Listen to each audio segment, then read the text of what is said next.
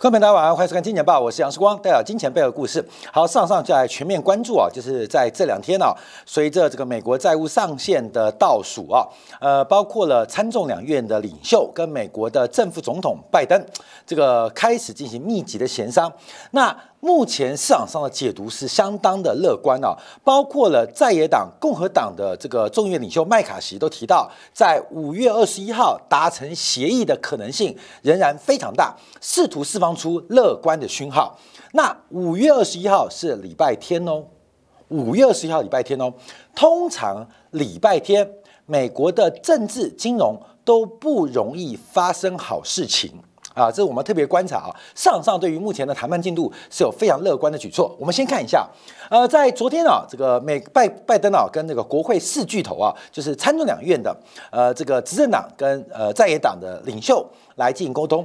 那目前众议院的是由共和党执政，那这个参议院是由民主党来掌握多数，所以在这边来做沟通。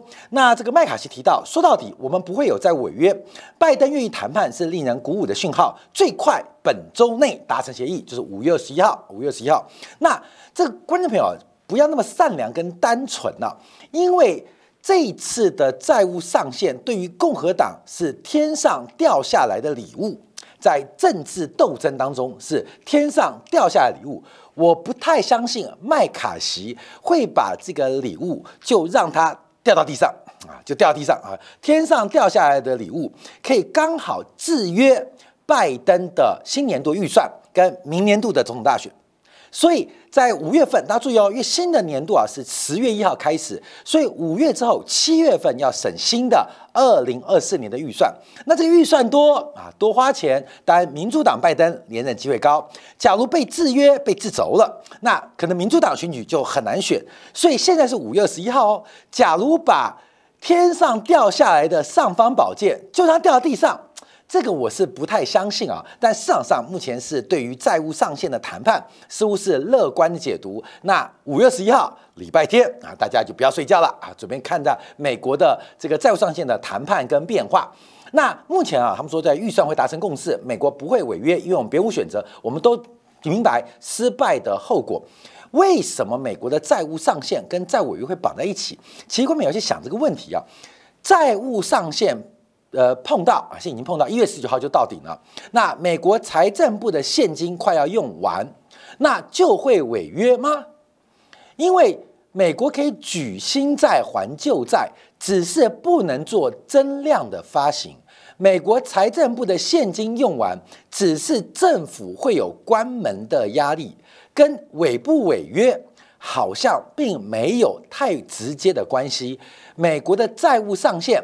只是不能额外发行新增的债务，那可以借新还旧，顶多不新借钱。可是现在啊，把这个债务上限跟债务违约绑在一起，形成了一个非常纠结的政治的统合过程。所以，我们看到这个乐不乐观，我们要做掌握了。我们先看一下，因为各大投资银行所做的观察，截至昨天为止啊。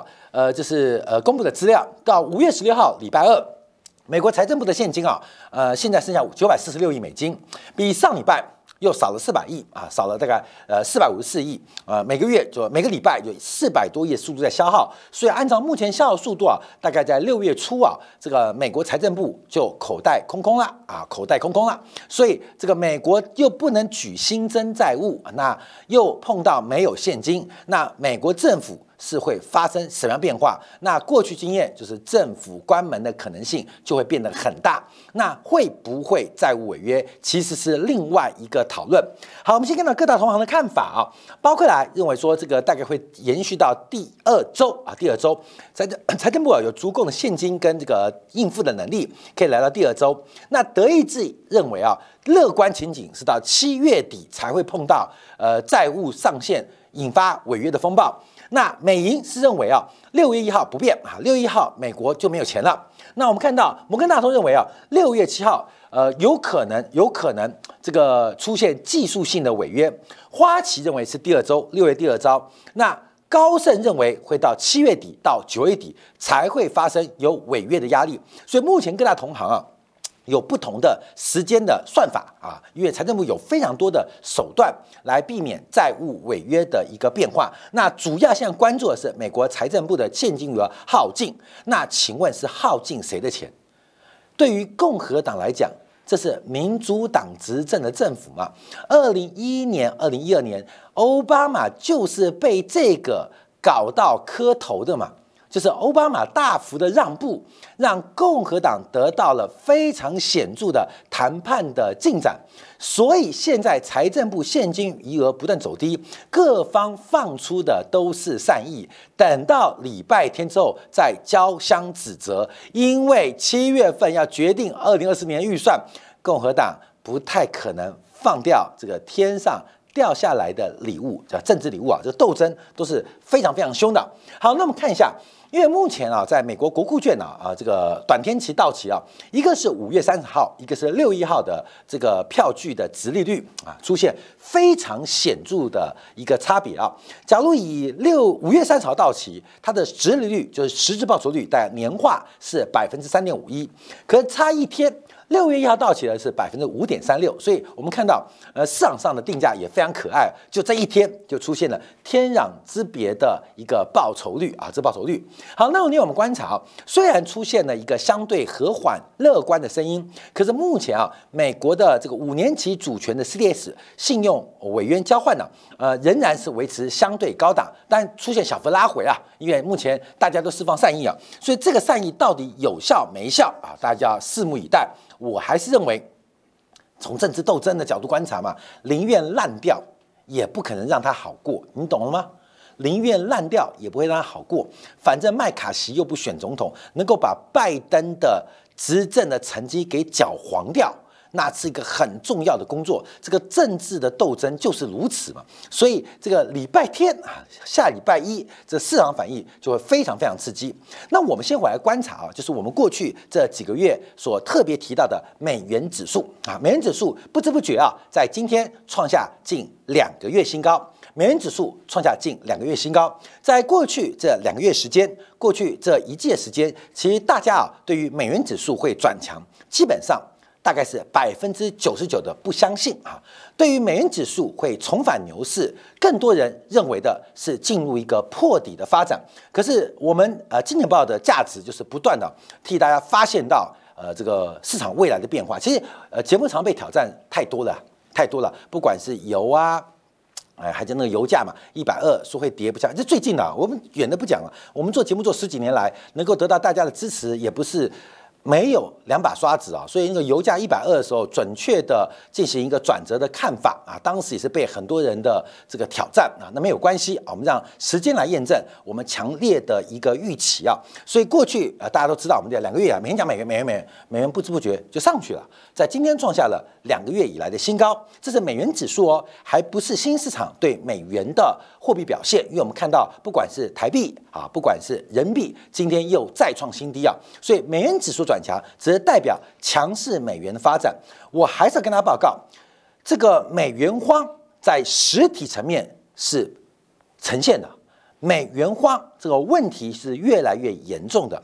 另外，受到利率评价理论的操作，远期的美元空单累积的规模太夸张，这个不嘎空都非常难。不要说嘎空了，就光是这个空单的回补，都会使得美元指数在未来几个月或甚至未来几个季度有非常乐观的空间。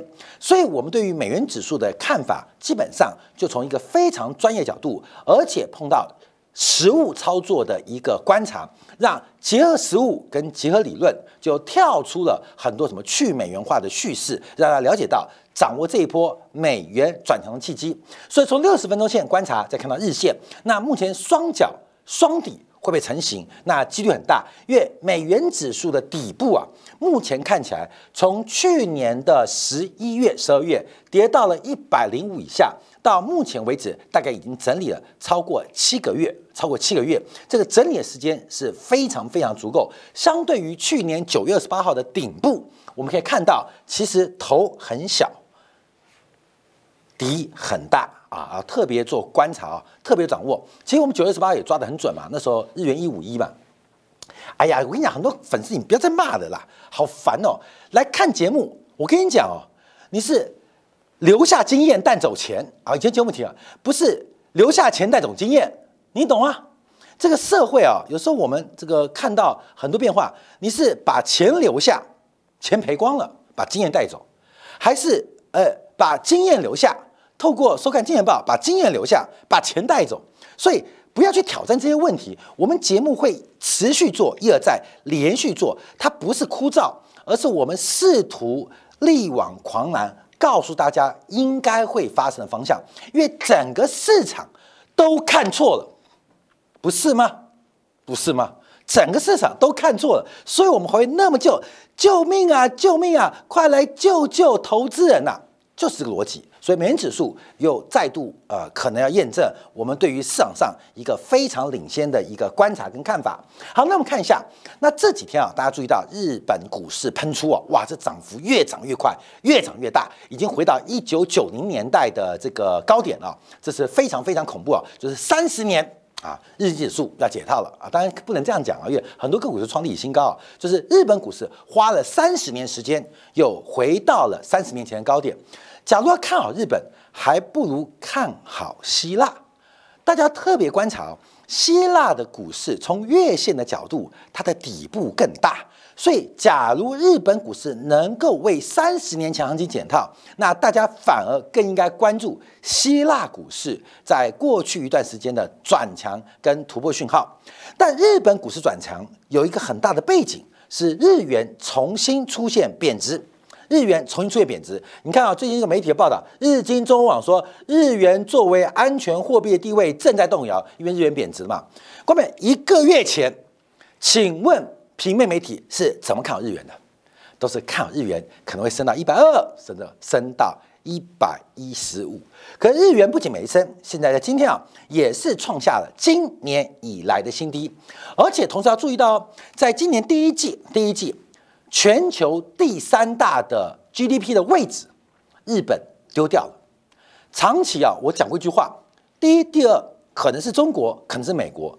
第一、第二名会互相这个轮换啊，中国有机会挑战美国。那四五六七八九名啊，有印度、韩国新势力挑战，还有传统的德英法力守。那可能变化。永远不变的是第三名的日本啊，永远不变第三名日本。好，对不起，这句话讲错了。因为在今年第一季，我们看到日本的 GDP 正式被德国超越，被德国超越。我们从实际 GDP 观察，日本今年 Q one，Q one 它的 GDP 的年增率啊是百分之一点三，百分之一点三。那德国是多少啊？德国很烂哦，德国增加的是百分之零点二。哎。那怎么可能德国超过日本？因为含含到物价因素，德国是增长了百分之六点六，日本只增加了百分之三点四，加上日元贬值、欧元升值的关系，所以在今年的第一季，二零二三第一季，德国超过了日本，这是近五十年啊，五十年啊，超过五十年，快六十年以来首度见到的现象，就是德国。终于在六十年后的今天超过日本，哎，德国人这一世代，你去问啊爷爷奶奶啊，问呃阿伯啊，问阿姨啊，都没有想过德国 GDP 会超过日本啊，在今年第一季正式超越。所以不要讲日本啊，回到了一九九年来的新高啊，替三十年前高检套，可是同时还丢掉了世界第三大。经济体的地位啊，就在第一季发生了啊，第一季发生，所以大家可以特别观察。所以日元的贬值当然有利于有利于日本股市回升啊。为什么？外贬内升呐，外贬内升，这时光常讲的啊，这购买力评价逻辑啊，就是外贬内升。所以日元越贬，日股越涨。尤其日元的贬值，在去年度啊，这个大幅贬值，贬到一百五十一，嗯，这也是我们非常经典的操作。所以看财经节目啊。啊，不要五四三啊！我们节目时间就二十分钟啊，所以很多解释的逻辑没有机会啊。也讲多了就说废话多啊，讲少了又说四光啊，这个瞎扯啊。这一段有没有带大家看到？有吗？日元贬值，我们看到一五一有没有？有一五一，我们看到最高点，隔天我们就已经去啊。前一天我们说一五一，就隔天的一五一点九六啊。四光你又看错，就很啊啊，再就直接往下，就直接崩盘了。啊，美元对日元崩盘，日元就大幅升值啊。所以我们刚刚提到，因为去年整个的货币效果给日本的这个估值或日本的体质做出了非常大的一个调整跟改变。当然，付出的代价是日本 GDP 输掉了第三名季军的位置。可是对于日本的企业带来非常大的修复，因为日本毕竟也是个依赖海外市场的经济体，日元的大幅贬值对于日本修复资产负债表非常有意义。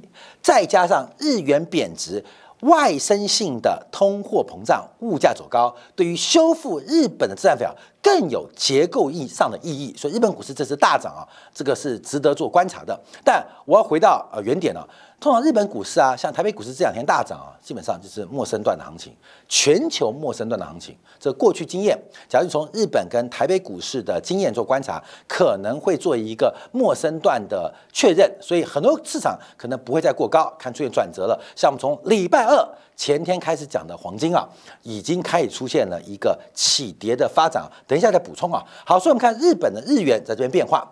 好，另外我们看是美元指数，美元指数会转强。按照美元指数权重做观察，前期是日元的见高拉回，好，日元的贬值。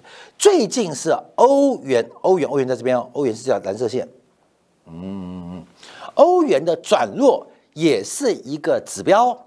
欧元的转弱也是个指标，所以货币贬值让日本得到很好的修复，让欧洲国家像希腊得到了非常好的修复，这是过去两年发生的事情。所以我们看到货币贬值本身就存在的是一个消除名目债务压力跟杠杆的方法啊，这方法。这种贬值啊，也可以类似于芝加哥的休克休克疗法，就是货币一次的贬值，让整个资产负债表跟生产力重新进行调整。这属于外部出清，而不是内部出清，但同样属于市场出现一种。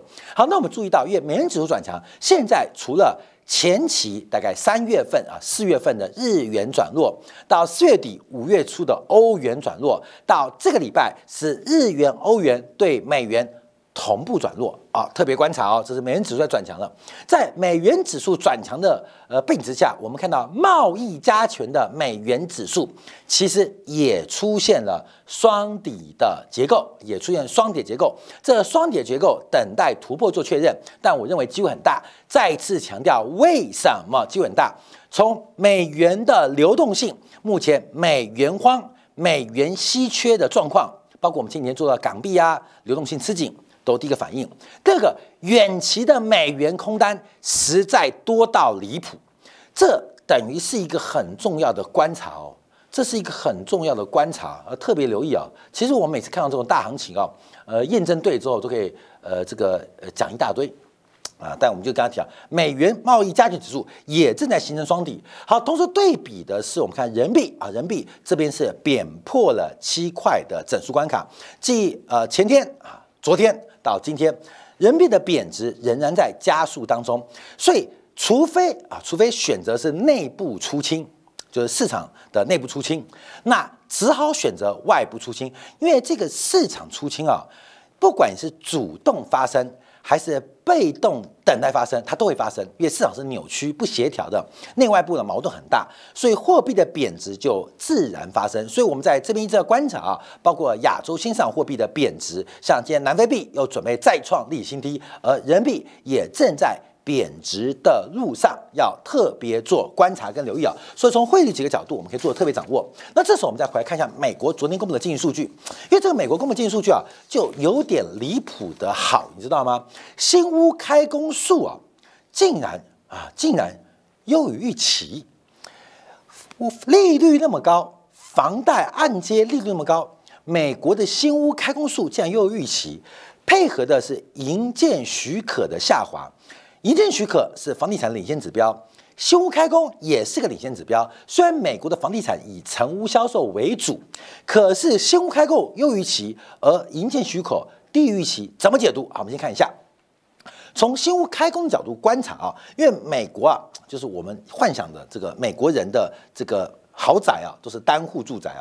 其实美国的单户住宅是比较多的，可是目前看到美国房地产大多数是靠的多户啊，像公寓啊 apartment 在支持，而单户住宅的这个开工啊是非常非常低。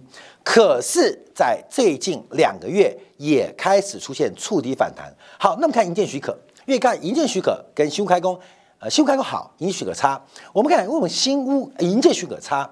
营建许可差，主要是公寓的下滑，可是单户的营业许可开始反弹。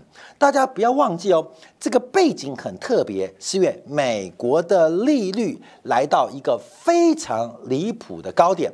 按照 Freddie Mae 最新三十年期的按揭利率，仍然高达百分之六点三五。这种利率水平，其对于 duration 存续期非常长的房地产。是非常不利的，非常不利的。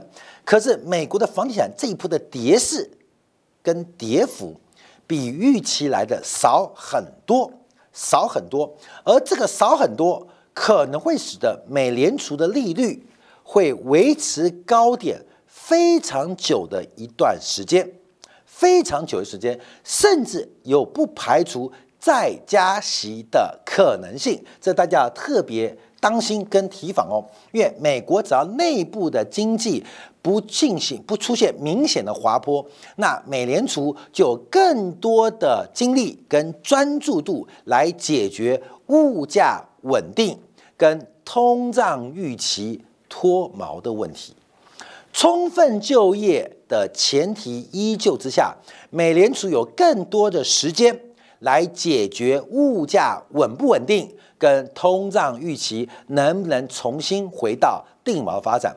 对外，只要美国经济不崩盘，美元收割新兴国家，挑战去美元化联盟的时空间跟时间就会多很多，就会多很多。所以目前要观察美元主转强，其实主要也是嘎空哈，除了嘎短线的贸易融资。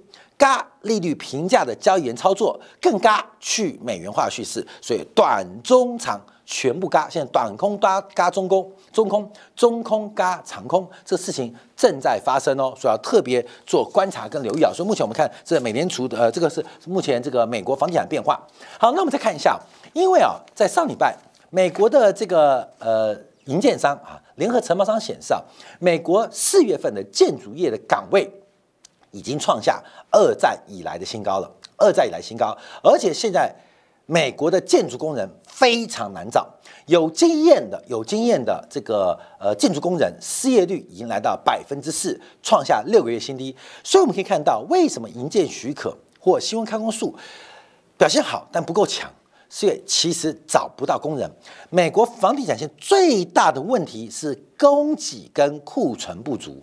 并不是需求太好，是供给跟库存不足导致的房地产的数据非常的强劲，从量再影响到价，所以房地产价格的跌幅相对较小，让美联储有非常大的空间来整治、来欺负过去几年很多经济体房地产供给过剩。库存过多，这是美元的角色跟美元地位。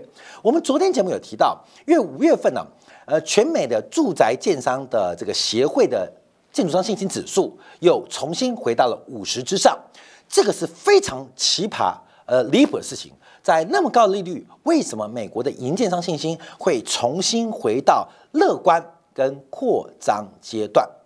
这些数据我要强调哦，不是说美国房地产有多好。而是在美国房地产该坏该跌不跌的情景之下，反而出现另外一个融景，而这种融景，我认为不可持续。可是，在不可持续的前提之下，美联储的货币政策跟利率政策绝对超出大家的想象。我们从二零二一年底就提醒大家，西方国家该升息未升息，将会使得通胀失控。到了二零二年，从美国开始啊，包括其他西方国家开始加息之后，我们提到利率会高到你无法想象。到今天，我们还在提醒大家，美元的隐含报酬就是美国的实质报酬率会不断的走高，会改变大家在投资组合的一个呃潜在的一个估计。而这个变化，这个风险，大家特别来留意。好，稍后我们在经典部分，我们就要继续追踪啊。呃，这过去啊，这半年当中，我们主要跟大家讲的宏观经济的观察，是以强美元来准备啊，就是美元拉回用力接，美元拉回用力接。在这个礼拜开始，我们在经典部分开始推出了第二个宏观经济的大型投资机会，也就是礼拜二开始，黄金史诗级的空头。即将展开。今天是第三天，我们继续从美债殖率的变化，还有黄金的破线，来为大家做进的分析跟掌握。